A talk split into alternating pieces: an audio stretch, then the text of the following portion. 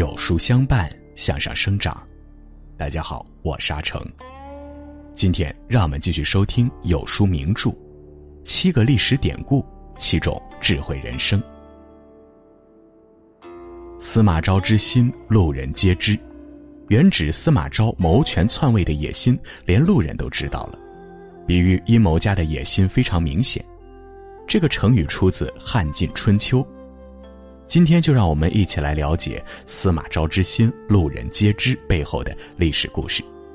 如果你喜欢今天的分享，不妨在文末右下角点个再看。司马昭是司马懿的第二个儿子，他是中国历史中著名的野心家，他凭借实力攻灭蜀汉，奠定近代霸业。但世人都说司马昭很虚伪。原因就在于他故作姿态来掩盖自己的野心，夺得权力之后，他又表现出另外一副面孔。司马昭的野心是如何一步步被人发现的呢？一，虚假忍让，故作姿态。三国末期，烽烟四起，群雄争逐，进行到白热化时期，一场大变革正悄然兴起。嘉平元年。在司马懿杀掉大将军曹爽后，魏国正式进入司马氏专权国政的时代。只是司马懿没来得及好好享受权力，嘉平三年，七十三岁的司马懿病逝。他的大儿子司马师以辅军大将军的身份辅政，独揽朝廷大权。这时，常年跟着父亲和哥哥征战沙场的司马昭，已经成为能够独当一面的将领。他先是讨伐孙吴，又与蜀将姜维斗智斗勇，再跟哥哥司马师谋划定策，废曹芳，立曹髦为帝。正元二年，哥哥司马师因眼疾在许昌去世，司马昭接过了哥哥的大将军印。接下来，司马昭和魏帝曹髦展开博弈。魏帝曹髦本想趁机夺回兵权，他命令司马昭镇守许昌。想把司马昭留在许昌，而让尚书傅古带领军队回京。司马昭胆子颇大，先斩后奏，自己率军回到京师。他用这样的方法脱离困境，到洛阳后保住了大将军的官位。这下魏帝曹髦没台阶下了，他顺势封司马昭做了都督中外诸军、录尚书事等官，辅助朝政。要知道，能坐上这样高的官位的人，还能获得一项特权，那就是带着剑、穿着鞋子上殿。古代臣子上朝时都需要脱鞋，再解下佩剑，最后迈着小碎步进入殿室。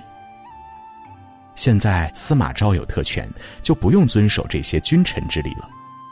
但他做了一个决定，坚决辞让，表现出不接受的样子。为什么司马昭会这样呢？他用这样的方法来巩固自己忠臣的形象，在朝堂中站稳脚跟。之后几年，司马昭开始表演一出出辞让不受的戏码。他屡立战功，一边凭实力让曹髦给自己封官，一边又不接受。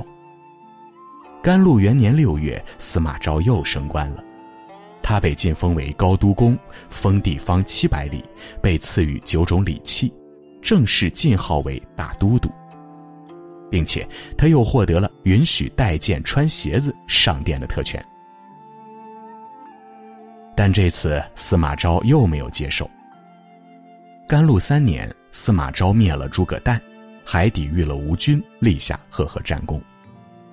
司马昭凭借实力让魏帝曹髦不得不封赏，但他还是推辞了九次，做足了姿态。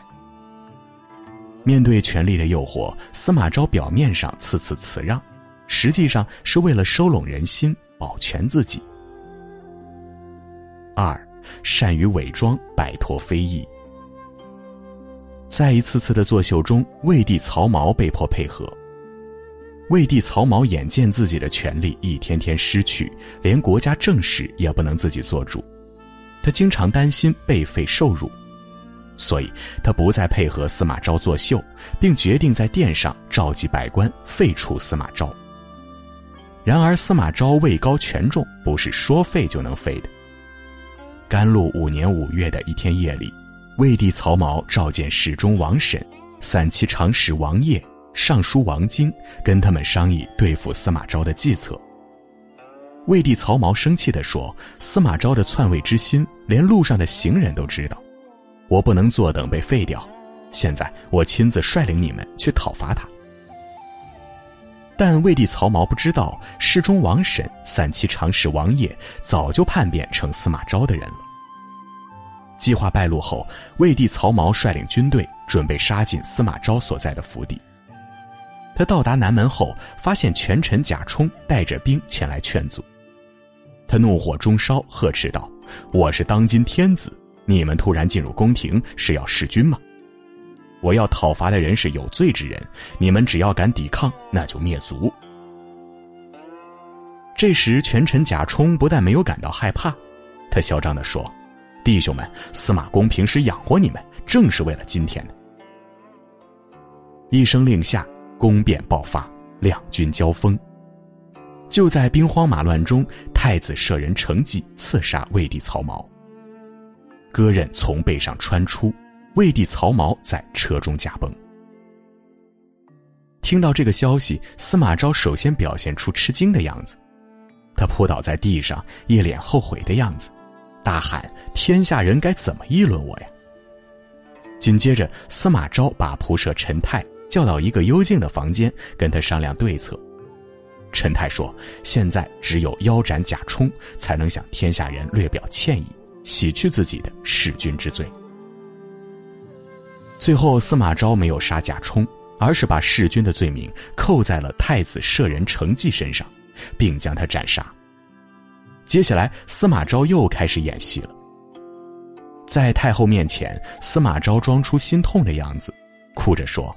我本想舍弃自身，听候陛下裁决，但我考虑到陛下想谋杀太后，才动的兵。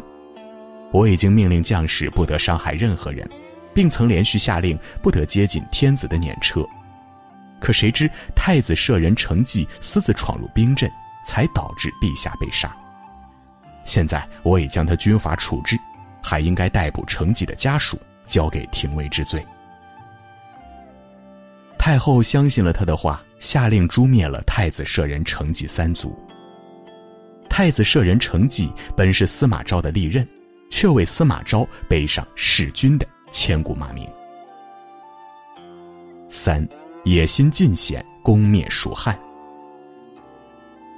魏帝曹髦驾崩后，司马昭与公卿们商量，立燕王曹宇之子长岛襄公曹晃为天子，改元景元。景元四年夏，司马昭准备讨伐蜀国，这一次他终于不装了。司马昭的野心开始显露出来，他决定使用逐个攻破的谋略。司马昭仔细分析局势，判断出应该先讨伐蜀国，再讨伐吴国。他的看法是这样的：自从在寿春平定叛乱以来，士兵已经六年没有战事了。这段时间用来制造兵器、修缮盔甲，准备对付吴国和蜀国。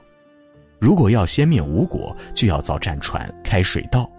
大略计算一下，这些准备需要十万人，花上一百几十天才能完成。另外，南方地势低下，气候潮湿，必然会发生瘟疫，所以现在应该先攻蜀国。灭掉蜀国后，休养三年，再借助巴蜀的有利地势，从水路、陆路一起进军吴国。这就像春秋时期晋国灭掉虞国和虢国，秦国吞并韩国和魏国那么容易了。为了实现野心，除了谋略，还少不了狠厉的手段。景元四年八月，魏国大军准备从洛阳出发，就在振奋军队士气的时候，将军邓敦提出。不能讨伐蜀国。司马昭怎么扫除阻碍的？他将将军邓敦斩首示众。此后野心在前，任何人都不可阻挡。九月，司马昭派天水太守王齐和蜀国姜维正面交锋，让陇西太守千红在前面截击，金城太守杨欣进军甘松。十一月，司马昭又派魏国将领邓艾率领一万余人，从阴平越过绝险的大山，进入江油，在绵竹大破蜀军。邓艾杀死诸葛瞻，把他的首级传往了京师。这一战之后，蜀国实力大幅度缩减，司马昭将三分之一的天下收入囊中，熊熊野心是司马昭真实欲望的写照。凭借野心，司马昭攻灭蜀汉，扩大版图，把晋国霸业的基础打得更加牢固。景元五年三月。魏元帝曹奂再次下诏书，拜司马昭为相国，封为晋王，赐九件礼器。这一次，司马昭没有再辞让，但他和父亲司马懿一样，无福享受拥有的权利。咸熙二年八月，五十五岁的司马昭还没来得及好好看看他打下的江山，就病死了，葬于重阳陵。实现野心是要付出代价的。正如清初大家王夫之所说：“以谋逆而人成之，事成而误其人，心之不昧者也。”纵观司马昭这一生，他为掩盖野心故作姿态，为实现野心而背上弑君的千古骂名。对于每个人来说，野心既能激发迈向成功的动力，也会带来祸患和危机。所以，把握野心的关键在于如何适度控制，而不迷失本心。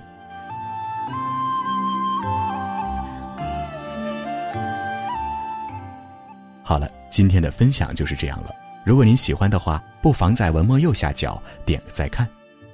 七个历史典故，七种智慧人生系列正在连载中。明天我们要讲的是广陵绝响背后的故事。想知道更多精彩历史故事，每天记得准时来收听。为了方便大家阅读，有书君特地把二十四史和四大名著都做成了合集。感兴趣的书友可以在文首和文末找到相关链接，点击进入就可以再次回味二十四史和四大名著的历史故事了。在这个碎片化的时代，你有多久没读完一本书了？长按识别文末二维码。免费领取五十二本共读好书，每天有主播读给你听哦。我是阿成，我在山东烟台，向你问好。